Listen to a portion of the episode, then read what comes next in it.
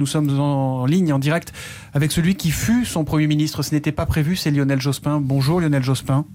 Oui, bonjour. Quelle est votre réaction à, l'annonce de la disparition de Jacques Chirac? Il y a deux volets hein, entre vous, le, rapport personnel et puis le rapport euh, politique, qui était très différent, j'imagine. Sans doute, oui, mais vous savez, mes pensées vont d'abord à Madame euh, Bernadette Chirac, à sa fille et à ses proches.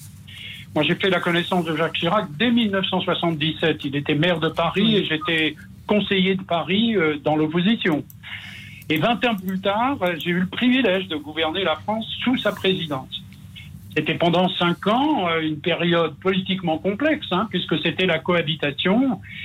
Et j'ai sûrement conduit en politique intérieure une, une action différente de celle qui aurait été la sienne. Mais en tout cas, ce à quoi nous avons veillé tous deux en politique étrangère, c'est que la France parle d'une seule voix et qu'elle soit respectée sur la scène internationale.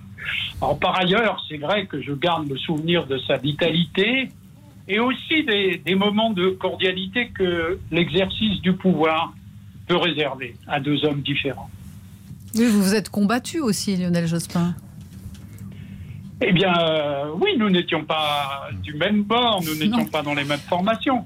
Mais euh, je pense que la période de la cohabitation euh, a été quand même une période où, où la France a été respectée sur la scène internationale et, par ailleurs, a agi sur le plan intérieur.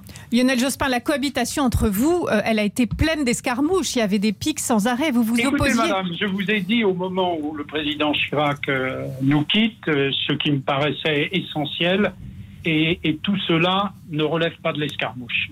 Merci, au revoir. Mm.